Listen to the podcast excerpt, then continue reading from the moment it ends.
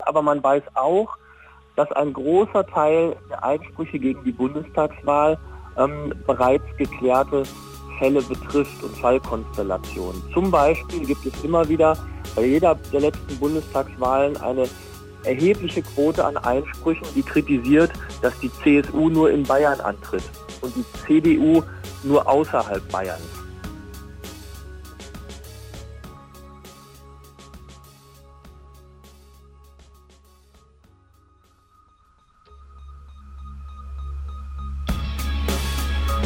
Guter Verfassung. Der Grundgesetz-Podcast.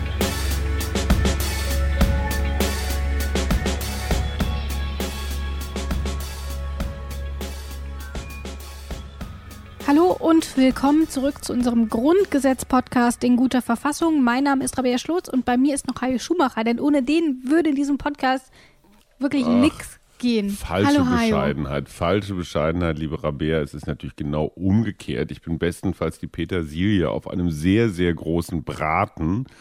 Und äh, im übertragenen Sinne natürlich. Äh, für die Vegetarier müssten wir es jetzt mit einer riesengroßen Fenchelknolle vergleichen, aber das ist die Hauptmahlzeit. Das ist also der, der Inhalt, das wirklich Nutzbringende an diesem Podcast. Und das hat alles Rabea zusammengetragen. Ich bin nur die Stimme des Volkes, des äh, relativ ahnungslosen Volkes. Ich bin halt nur Journalist, habe keinen anständigen Beruf gelernt und bin für dämliche Fragen, Vermutungen und wie manche Leser sagen, komplette Ignoranz zuständig, aber das voller Begeisterung. Ich nehme dein Kompliment dankend an und sage aber trotzdem, ich habe ja eine einzige Folge ohne dich aufgezeichnet und das ist Ach nicht ja. das Gleiche. Ach komm. Ich sitze so gerne hier bei dir in der Podcast-Küche. ja, ja. So, jetzt haben wir uns gegenseitig lang genug äh, gelobt. Ja. Gehen wir mal ein bisschen weiter, denn. Ähm, ich glaube, wir wollten einfach nur vermeiden, Artikel 41 anzusprechen. Machen wir auch noch gar nicht, denn wir gucken erst einmal zurück auf die letzte Folge. Die wird ziemlich, ziemlich lang, aber auch mindestens genauso spannend. Absolut. Wir haben nämlich über die Bundestagswahl und auch ein bisschen über die Arbeit im Bundestag gesprochen. Ähm, was ist denn da bei dir hängen geblieben? Ganz schön viel, nämlich erstens, äh, wie auch das Grundgesetz nochmal darauf, darauf pocht, dass dieser Bundestag der souverän ist. Also mhm. Volkes Stimme, Volkes Sitz, auch als Abgrenzung ähm, zur Bundesregierung. Zweitens dieser ganze Geschäftsordnungskram, wo wir immer sagen, ja, pff, ne, das ist für die Formalisten in Wirklichkeit hochspannend, weil wir hatten es erst in diesem Frühjahr wieder, die AfD hätte gerne einen mhm. Vizepräsidentenposten bekommen. Der hat sich aber leider, für den hat sich keine Mehrheit gefunden. Und insofern zeigt das auch wieder, wie brandaktuell dieses Grundgesetz ist und auch so die hinteren Artikel, schwuppdiwupp, auf einmal ähm, guckt man da rein und sagt, stimmt, richtig. Und dann hast du was völlig Verrücktes gemacht. Du hast die Geschäftsordnung des Bundestages erstens gefunden, zweitens geöffnet und drittens auch noch vorgelesen. Ja, ziemlich es, es war ein historischer Moment.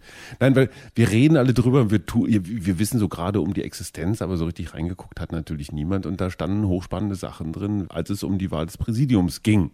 Genau. Und Mehr will ich nicht verraten, die Leute sollen es nochmal hören, oder? Genau, und wir geben noch einen kleinen Anreiz, noch einen zusätzlichen Anreiz, warum man nochmal reinhören sollte, denn es war Christoph Möllers, der uns so ein bisschen durch die Folge geholfen hat und der hat auch was zum Rechtsanspruch ähm, gesagt, ob denn eigentlich jede Fraktion einen Vizepräsidenten oder eine Vizepräsidentin stellen muss. Wenn man das so liest, würde man wahrscheinlich sagen, tatsächlich nicht. nicht? Also man sieht hier, der Bundestag wählt seinen Präsidenten, dessen Stellvertreter und die Stichführer heißt erst Schriftführer heißt erstmal der Bundestag muss sich selbst organisieren und eine, eine solche Leitung geben. Ähm, wie die eigentlich aussieht, zum Beispiel wie viele Stellvertreter es eigentlich gibt, steht da schon gar nicht drin. Das wird in der Geschäftsordnung geregelt. Theoretisch könnte es auch nur einen geben. Also auch die Usance zu sagen, ähm, jede Fraktion stellt vielleicht einen Stellvertreter, ähm, ist erstmal dem Grundgesetz gar nicht zu entnehmen, sondern das sind alles Dinge, die in der Geschäftsordnung stehen. Und deswegen wird man, glaube ich, auch relativ sicher sagen können, aus dem ähm, Grundgesetz folgt jetzt kein Recht einer Fraktion Stellvertreter zu stellen. Man könnte das mit Gleichheitserwägung nochmal anders äh, rumdrehen und sagen, naja, wenn die es denn schon so machen, dass sie jeder eine kriegt, dann muss aus Gleichheitserwägung vielleicht auch die AfD etwa in dem Fall, das ist ja der Streit, den wir gerade führen, eine kriegen. Aber das ist, glaube ich, auch eher ein schwaches Argument, ähm, denn in der Tat äh, würden wir sagen, dass das alles Teil der Selbstorganisation des Bundestages ist, die nicht in dieser Form verrechtigt werden kann.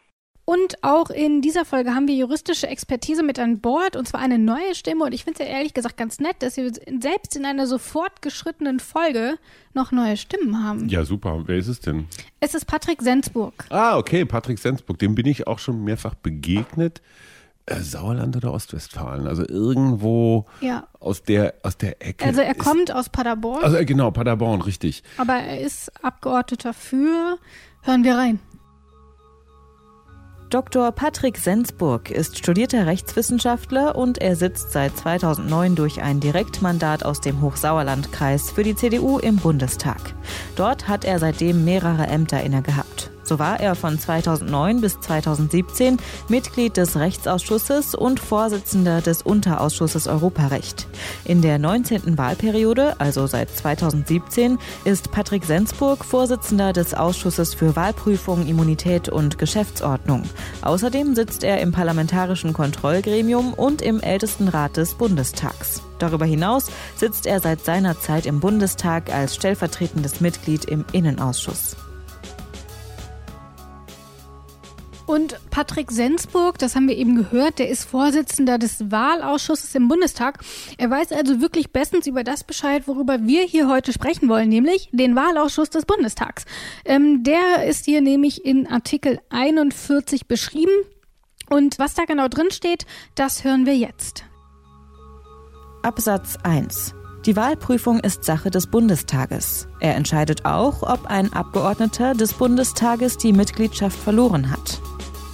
Das heißt, die Wahlprüfung ist Sache des Bundestages und dort beschäftigt sich dann natürlich nicht ähm, alle 700 plus Abgeordnete damit, sondern es gibt eben diesen Wahlausschuss. Da frage ich mich aber natürlich zunächst einmal, von welchen Wahlen sprechen wir denn? Sprechen wir hier dort über alle Wahlen in Deutschland, also vielleicht auch ähm, oder auf Europabasis oder sprechen wir vielleicht über Wahlen innerhalb des Bundestages, also zum Beispiel über den Bundestagspräsidenten? Ich weiß es nicht. Du weißt es. Ich weiß es nicht. Patrick Sensburg weiß. Nein, es geht also nicht um Wahlen ähm, zum Beispiel zum Ausschussvorsitzenden oder es geht auch nicht um Wahlen ähm, in Gremien des Deutschen Bundestages oder gar um Abstimmungen. Äh, das ist Frage des Geschäftsordnungsrechts des Deutschen Bundestages. Hier geht es um Wahlen zum Deutschen Bundestag und zum Europaparlament. Also die richtigen. Die richtigen, die, Die großen, großen, Wahlen, mhm. die Europawahl, die hatten wir ja erst vor einigen Wochen und die Bundestagswahl, die ist bei uns jetzt schon ein bisschen länger her. Und das heißt eigentlich, ich, ich gehe davon aus, dass der Wahlausschuss in den kommenden Wochen nochmal eine ordentliche Portion zu tun bekommt. Äh, Ich meine, Europawahl prüfen? Europawahl. Aber was genau? Also die prüfen dann Beschwerden. Oder werden Gute die von Frage. sich oder werden die von sich aus aktiv und sagen, ey, Gute Frage. Weil man könnte, nun gibt es unterschiedliche Ansätze. Man könnte sagen, die werden auf Zuruf tätig. Irgendjemand sagt, hallo, könnt ihr da mal gucken. Oder, das wäre die andere Möglichkeit, die gucken sich einfach im Nachhinein einfach mal so alles an, was so passiert ist, machen so Stichproben. Das wäre ja auch man, eine man, man kennt ja Möglichkeit. diese OSZE-Wahlbeobachter, ne? die So. dann so in junge oder nicht so ganz stabile Demokratien Ja. äh, gesendet werden, um zu gucken, dass da nicht jemand äh, säckeweise gefälschte Wahlzettel irgendwo einschmeißt oder sowas. Ist Herr Sensburg so eine Art OECD-Beobachter für Ostwestfalen? Ähm, nein, aber wann denn tatsächlich der Wahlausschuss tätig wird, das darf er uns erklären. Der Wahlausschuss ähm, wird tätig, wenn Bürgerinnen und Bürger einen Einspruch erheben, wenn sie also ähm, einen konkreten Sachverhalt haben, bei dem sie angeben, hier sind Fehler gemacht worden. Wir müssen uns vorstellen, dass ähm, eine Bundestagswahl, aber auch eine Wahl äh, zum Europäischen Parlament, ja, man kann es vielleicht so sagen, ein Massenverfahren sind. Es geht um viele, viele Menschen. Bei der letzten Bundestagswahl beispielsweise waren 61 Millionen Deutsche wahlberechtigt. Wir haben in Deutschland 90.000 Stimmbezirke.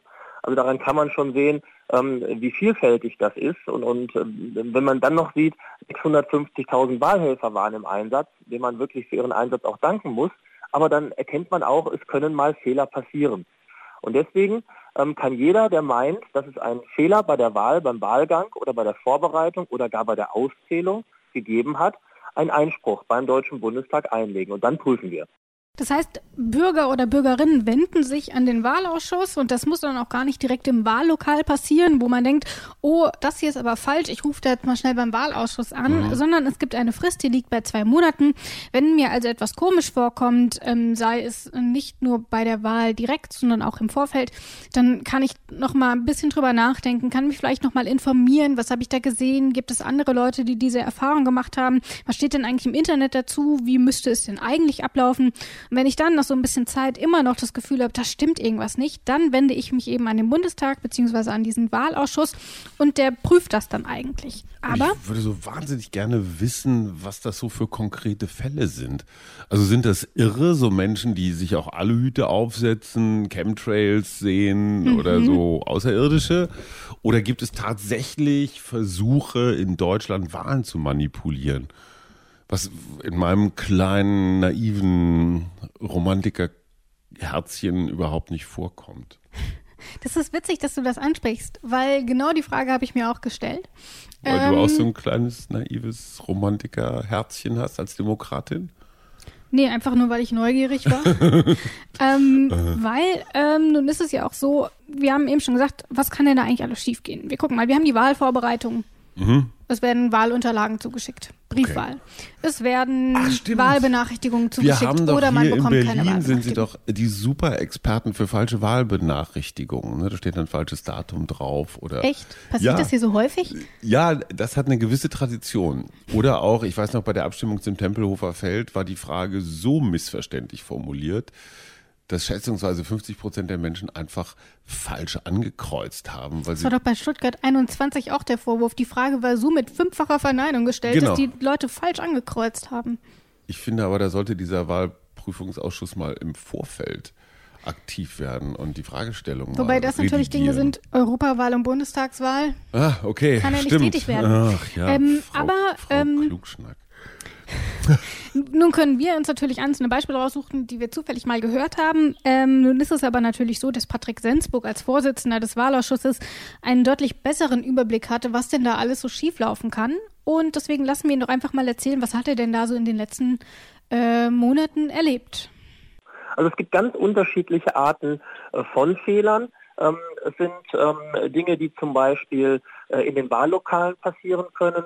Ähm, dass Wahlberechtigte zurückgewiesen werden, weil sie vielleicht schon ihre Briefwahlunterlagen angefordert haben und mit den Briefwahlunterlagen dann ins Wahllokal gehen möchten. Das dürfen sie. Ähm, da hat es Fehler gegeben, dass Wahlvorstände gesagt haben, nein, das geht jetzt nicht mehr, du hättest Briefwahl machen müssen. Es geht aber auch zum Beispiel über den, für den, um den Zugang von behinderten Menschen ähm, in ein Wahllokal. Das muss ihnen möglich sein. Ähm, so geht es zum Beispiel auch über Fragestellungen, ähm, ob Obdachlose ausreichend informiert sind und einen leichten Zugang ähm, zur Bundestagswahl haben. All diese Themen, mit denen beschäftigen wir uns. Und diese Antwort, die fand ich ehrlich gesagt ganz persönlich furchtbar spannend, denn ich bin auch Wahlhelferin und bei der Europawahl jetzt gerade erst wieder und ich war zum Beispiel dafür zuständig, im Wählerverzeichnis zu gucken, ob das alles passt, ob jemand wählen darf. Mhm. Und das geht ja dann auch alles über Adressen, wer wo wählen darf, da wird man eben dann ähm, einem Wahllokal zugeteilt. Wo hat denn ein Obdachloser seine Adresse mal eben so Genau, daraufhin gefragt? möchte ich nämlich hinaus, weil die Frage okay. habe ich mir auch gestellt, als ich dort dann so durch das Wählerverzeichnis guckte, um mhm. Leute abzuhaken. Wo kriegen denn Obdachlose überhaupt diese Informationen her? Herr Sensburg hat es angesprochen, sie müssen angemessen informiert werden. Aber wie passiert das denn? Und vor allem, wie kann denn ein, jemand ohne festen Wohnsitz letzten Endes zur Wahl zugelassen werden? Ähm, wo kriegt er die Wahlbenachrichtigung her? Gut, In welches ja Wählerverzeichnis wird er so eingetragen? So eine, so eine, Gemeinde, eine kirchliche Gemeinde oder so, mhm. die können ja deine Post dann vielleicht entgegennehmen. Okay. Äh, genau, das Problem dabei ist ja aber, spekuliert. wenn wir, wenn wir uns das mal angucken, du wählst ja dort, du musst ja, wenn du deine, wenn du irgendwo wählen willst, drei Monate dort gemeldet sein. Ach, okay. Und wenn das nicht der Fall ist, mhm. dann musst du eben woanders wählen, in deinem alten Wohnsitz zum Beispiel. Und das stellt natürlich Leute, die überhaupt keinen festen Wohnsitz haben, vor eine furchtbar große Herausforderung. Deswegen habe ich mich da mal ein bisschen eingelesen. Und letztendlich ist es eben so, dass Menschen ohne festen Wohnsitz ihre Wahl beantragen müssen. Sie mhm. sind nicht mehr im Wählerverzeichnis eingetragen. Und das müssen sie dann eben beantragen, dass sie dort wieder aufgenommen werden. Meistens helfen Obdachlosenunterkünfte dabei. Die erklären einem auch, welche Fristen es gibt. Zum Beispiel jetzt bei der Europawahl hätte man sich bis zum 3. Mai anmelden mhm. müssen. Das heißt, dann wären noch einige Wochen bis zur Wahl tatsächlich Zeit gewesen. Ähm, und sie helfen eben auch ähm, dabei, wenn es geht, darum geht, welche Regeln es sonst gibt. Zum Beispiel kann man auch eine, einen Sammelantrag von mehreren Personen stellen. Und in Hamburg zum Beispiel ist es so, dass man schon drei Monate in Hamburg übernachtet haben muss, um dort auch mhm. wählen zu können. Und das muss man dann eben nachweisen, wo hat man dort die letzten drei Monate übernachtet. Mhm. Und dann kann man eben beantragen, wieder ins Wählerverzeichnis aufgenommen zu werden. Deswegen furchtbar spannend, ähm, was Patrick Sensburg dort auch nochmal erzählt hat dazu. Zumal ich mir diese Frage halt auch am Europawahlsonntag tatsächlich gestellt habe und wir dann auch unter den Wahlhelfern so ein bisschen darüber diskutiert haben, was denn da jetzt eigentlich. Kann ich da mal ganz das? kurz praktisch ja. fragen? Wahlhelferin heißt nicht zwingend, dass du im Wahllokal sitzt und da abhakst. Doch. Also das, das war in diesem Fall so. Genau, Wie Wahlhelfer. Viele Menschen ohne Dach über dem Kopf sind dann in deinem Wahllokal so im Laufe des Tages anmarschiert? Keinen einzigen. Ähm, ehrlich gesagt ist mir das gar nicht so aufgefallen, wobei das natürlich auch äh, von, von Wahlraum zu Wahlraum stark variieren mhm. kann. Ähm, also je nachdem, in welchem Stadtviertel du auch zugeteilt wirst oder so, okay. ähm, macht das sicherlich nochmal äh, den einen oder anderen Unterschied. Aber auf jeden Fall, das sind natürlich Dinge und wir hatten ja auch schon in der letzten Folge darüber gesprochen, wie es sich eben zum Beispiel verhält mit Menschen, die eine Betreuung brauchen, wie die wählen dürfen etc. Mhm. Und das sind auch eben alles Dinge, die hier eingereicht werden können. Nun ist es aber so, gehen wir mal davon aus, es kommt eine Beschwerde rein. Was prüft der denn dort dann überhaupt? Oder wie prüft der Wahlausschuss überhaupt? Denn ich kann mir natürlich vorstellen, mhm. dass viele Prozesse auch nur schwer nachvollziehbar Klar. sein können. Ähm, deswegen habe ich denjenigen gefragt, der sich die ganze Zeit damit beschäftigt, nämlich Patrick Sensburg. Und das hat er mir zum Prüfvorgang erklärt. Also wir prüfen nicht die Verfassungsgemäßheit von Wahlrechtsnormen. Das macht das Bundesverfassungsgericht. Das hat es ja auch immer wieder ähm, ähm, getan und dementsprechend auch Entscheidungen getroffen. Zum Beispiel äh, zu den Wahlgrundsätzen wie dem negativen Stimmgewicht. Es hat jetzt wieder entschieden äh, zum Wahlrecht ähm, für unter Betreuung stehende Personen. Also diese Prüfung macht das Bundesverfassungsgericht. Wir prüfen, ob Wahlfehler vorlagen, also ob bei der konkreten Wahl Fehler passiert sind. Ähm, das setzt sehr früh an bei den Wahlvorbereitungen und geht hinterher auch äh, bis hin zur Verteilung der Mandate, zum Auszählen der Stimmen. Also ob da ähm, Fehler unterlaufen sind, gegen die dann der Bürger einen Einspruch einlegen kann. Und das überprüft dann der Wahlprüfungsausschuss. Ich weiß noch, dass wir vor der Europawahl, ähm, oder ich weiß nicht, ob es in dem Fall nicht die sächsische Kommunalwahl betroffen hat, ähm, aber dort ging es darum, dass bei Briefwahlunterlagen schon vor allem angeblich, so wurde es berichtet, schon ausgefüllte Wahlzettel mhm. verschickt wurden. Das hört man immer wieder, ja. Das wäre zum Beispiel ein Vorgang, dort mhm. könnte man dann Beschwerde einlegen, dort würde das dann nochmal entsprechend geprüft werden. Aber ich weiß jetzt nicht, ob das so an meiner Bubble liegt, in der ich mich so den ganzen Tag aufhalte. Aber ich habe irgendwie das Gefühl, dass solche Beschwerden irgendwie zunehmen. Da hört man irgendwie, bei der letzten Bundestagswahl war das mhm. der Raunt ist so durch die sozialen Medien, dass die Wahlzettel markiert seien, weil oben eine Ecke fehlte. Und dabei war das einfach nur eine Hilfe für Menschen, die nicht oder nur schlecht sehen können, damit sie wissen, wo oben und unten ist. Also damit so. sie nicht einfach richtig rum genau. den Zettel halten. Ja, klar. Genau. Und glaubst du irgendwie, dass das ein wachsendes Problem ist, dass die Leute bei Wahlen überall so Verschwörungen sehen?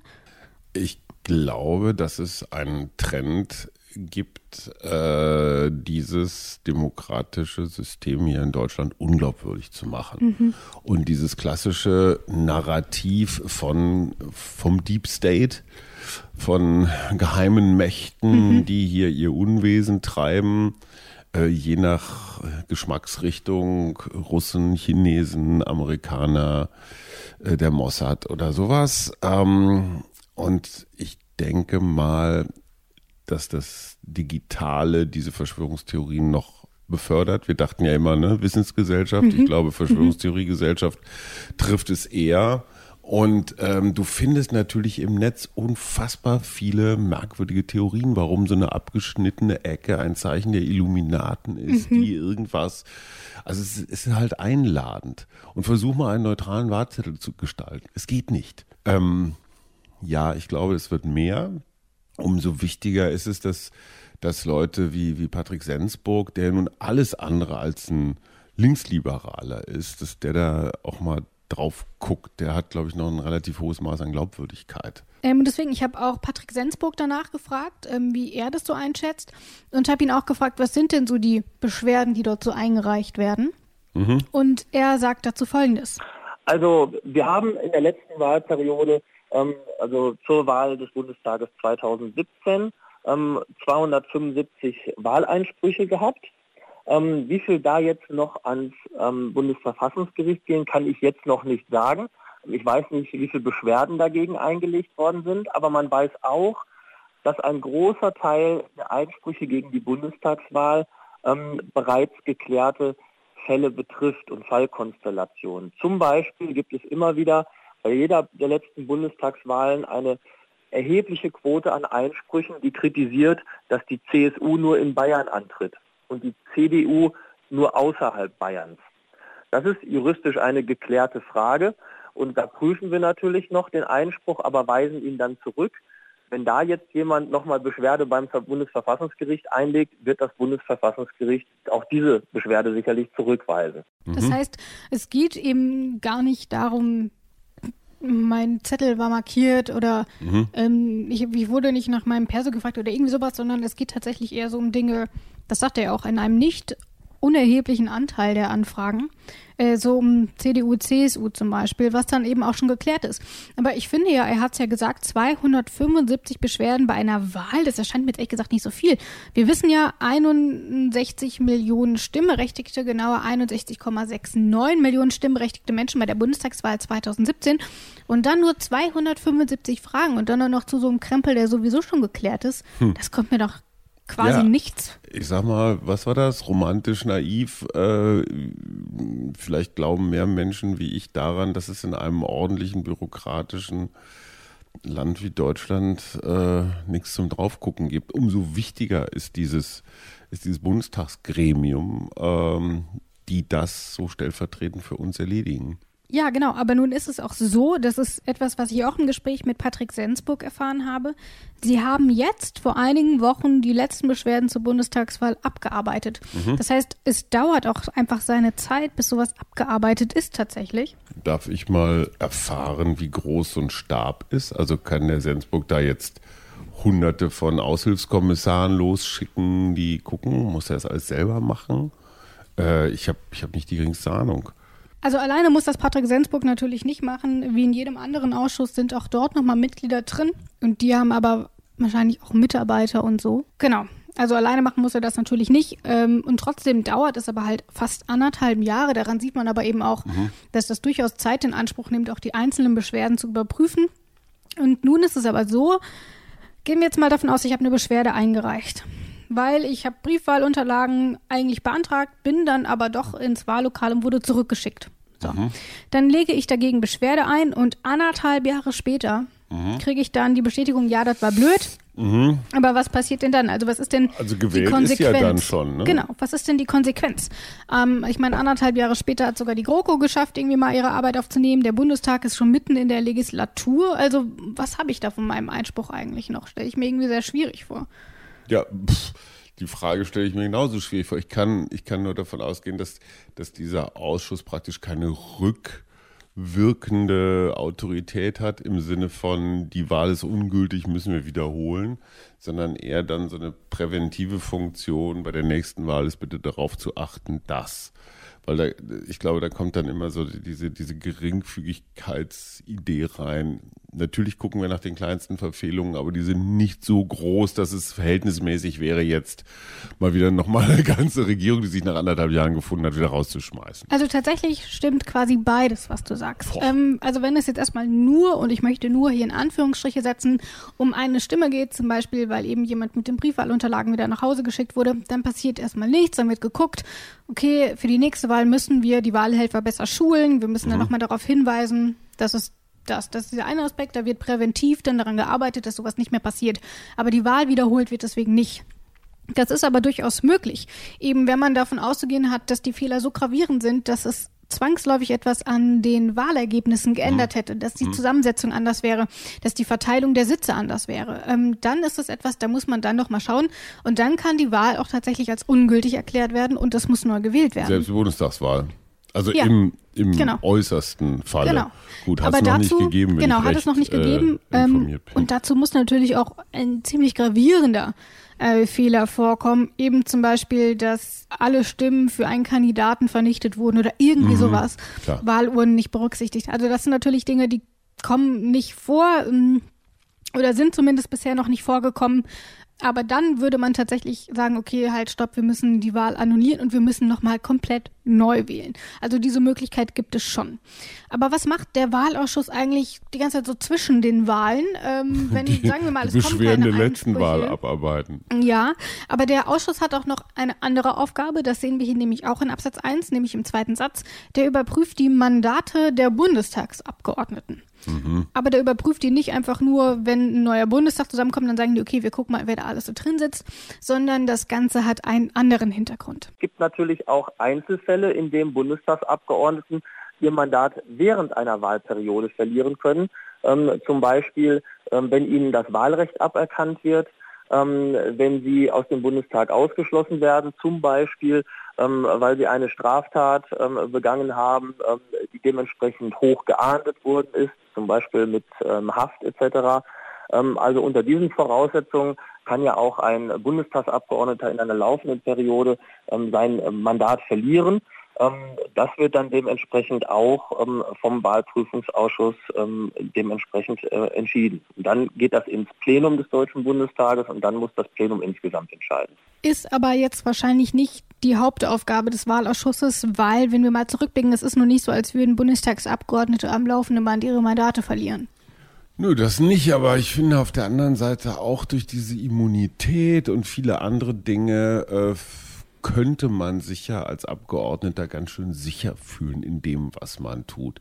Und dieser Wahlausschuss ist ja offenbar auch so eine, ich sag mal, Art interne Polizei ist ein bisschen viel gesagt, aber so eine, so eine Kontrolltruppe. Und du hast dann als Parlamentarier das Gefühl, da guckt mir einer auf die Finger. Das schadet nie. Aber das ist ja zeitgleich auch ein furchtbarer Konflikt. Es wird eine Beschwerde gegen dein eigenes Mandat eingereicht. Und du sollst jetzt prüfen, ob du vielleicht gar nicht im Bundestag sitzen dürftest. Ist Ähm. natürlich durchaus ein Konflikt, der nicht wegzureden ist. Aber es bringt eben auch diese, diese Pflicht zur Besonnenheit und zur Umsicht und, und mm, Ja. zu einigermaßen regelkonformem Verhalten mit sich. Ich Das finde das sowieso. gut. Und ich meine, hey, Konflikte und deren Management ist doch der Gehalt jeder dieser Hm. Artikel über die. Ich meine, am Ende kommen wir immer wieder zu dem Punkt. Huch, das ist aber eine heikle Situation. Ja, genau. Also als ob dieser Artikel sich praktisch alle heiklen Situationen des Lebens so rausgesucht haben und immer da, immer drin rumpulen. Ja, aber nun ist es auch so, wir haben hier noch einen zweiten Absatz und dort steht nämlich eigentlich im Grunde nur drin, wenn der Bundestag, also der Wahlausschuss, und wir haben gehört, da muss der Bundestag nochmal darüber final abstimmen, wenn jemand mit dieser Entscheidung nicht zufrieden ist, dann hat er die Möglichkeit, nochmal vor das Bundesverfassungsgericht zu ziehen und zu sagen, hallo, äh, ich bin hier nicht einverstanden damit, was der Wahlausschuss mir gesagt hat. Ich würde das gerne nochmal prüfen lassen. Ähm, wichtig hierbei ist aber, ich kann das nicht schon vorsichtshalber machen, ähm, sondern ich muss warten, bis mein Einspruch dann tatsächlich abgelehnt wurde. Und wenn ich dann immer noch der festen Überzeugung bin, dass da was nicht mit rechten Dingen zugegangen ist und vielleicht sogar verfassungswidrig war, beispielsweise freie Wahlen, geheime Wahlen, solche Sachen, Unmittelbar. Genau, dann kann ich auf jeden Fall nochmal vor das Bundesverfassungsgericht ziehen. Das ist ja auch etwas, was wir eben bei Patrick Sensburg schon gehört haben. Er weiß jetzt noch nicht, wie viele ähm, seine abgelehnten Einsprüche denn jetzt tatsächlich noch vor das Bundesverfassungsgericht wandern. Ähm, das scheint also durchaus etwas zu sein, was in Anspruch genommen wird von den Bürgern und Bürgerinnen. Ähm, aber wenn wir auch mal schauen, wie viele der ähm, Anfragen, 275 sind es, und dann, wie wir auch gehört haben, ein Großteil auch zu Dingen, die sowieso schon geklärt sind, wird es wahrscheinlich nicht die Mehrheit sein, diese Anfragen, die dann nochmal ans Verfassungsgericht wandern. So viel also auch mal dazu. ganz kurz noch als, als, als Anmerkung, das ist ja auch ein Nebenbei-Job. Ne? Du hast ja als Parlamentarier auch noch jede Menge anderes, andere Sachen zu tun. Äh, und Patrick Sensburg wird jetzt nicht fünf Tage die Woche nur in diesem Ausschuss unterwegs sein. Kommen wir zu unserem letzten Absatz. Dort geht es um Absatz 3 und da hören wir jetzt nochmal ganz kurz rein. Absatz 3. Das Nähere regelt ein Bundesgesetz. Das hören wir hier ja häufiger. Äh, Das Nähere regelt ein Bundesgesetz. Und bisher hatten wir es nur einmal so, dass das da drin stand, es aber gar kein dazugehöriges Bundesgesetz gab, obwohl es eine Pflicht gibt, dass es ein solches Bundesgesetz dann auch entsprechend geben muss. Das ist hier anders. Es gibt tatsächlich ein äh, Bundesgesetz oder Bundesgesetze, ähm, die alles weitere regeln und Patrick Sensburg verrät uns, welche das sind. Das ist einmal ähm, das Bundeswahlgesetz, was dementsprechend ähm, natürlich die Wahl regelt. Aber wir haben natürlich auch Regelungen zur Wahlprüfung, ähm, sodass wir ähm, dementsprechend auch ähm, hinterlegt haben, was sind denn unsere Kriterien. Ähm, und wir haben inzwischen über die Jahre auch sehr viele, ähm, ich sag mal, Musterbeispiele im Wahlprüfungsausschuss das heißt, es gibt eine Vielzahl an Regeln, an, an Leitfaden, an denen man sich als mhm. Wahlausschuss so orientieren kann, um dann auch zu gucken, guck mal, das haben wir doch letztes Mal schon genau. entschieden. Da hat oh, sich nichts geändert. oder? Das ja. ist nicht jedes Mal wieder neu aufdröselt, dieses CDU-CSU-Ding oder so. Ja. So, damit sind wir am Ende unserer heutigen Folge angelangt. Denn wie immer gibt es noch einen kleinen Ausblick in die nächste Folge. Dann ist es nämlich äh, Philipp Amthor, mit dem wir sprechen.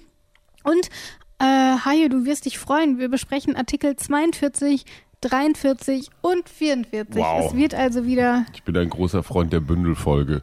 Ja. Ja, weil die. Aber dann macht es wiederum, dass sie so lange geht, ne? Nein, aber die hängen ja zusammen.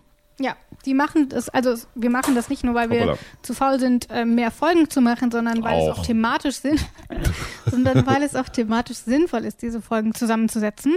Willst du uns denn schon mal einen kurzen Einblick in die direkte anschließende Artikelfolge geben? Was steht denn in Artikel 42? Ich zitiere, Artikel 42 wird sich auf der Seite von Artikel 36 nicht finden. Deswegen ähm, blätter ich mal in diesem wunderbaren Das Grundgesetz als Magazin von meinem früheren Kollegen Oliver Wurm weiter. Grundgesetz als Magazin. Einfach nur alle Artikel ein bisschen hübscher layoutet, nicht ja. so äh, Bundeszentrale für politische Bildungsmehr äh, aufgemacht. Also ich, äh, wow. Aber hast ab. du, hast der du, Bundestag verhandelt öffentlich. Das haben wir jetzt geklärt, aber meine Frage noch. Hast du dieses Layout gesehen zum 70 Jahre Grundgesetz. Es gab ähm, zum, zum Jubiläum im Bundestag ein neues Grundgesetz, 70 Jahre Grundgesetz. Und dieses Layout, es war die Hölle. Ich zeige das dir gleich. Ich glaube, damit so, ich können muss noch wir. Was vorlesen. Na, hast du schon gesagt, der Bundestag tag öffentlich. Ja, und zitiert Zutritts- und Anhörungsrecht und Untersuchungsausschüsse. Sehr gut. Ich so. freue mich drauf. Das war diese Folge und damit sage ich Tschüss. Tschüss. In guter Verfassung der Grundgesetz-Podcast.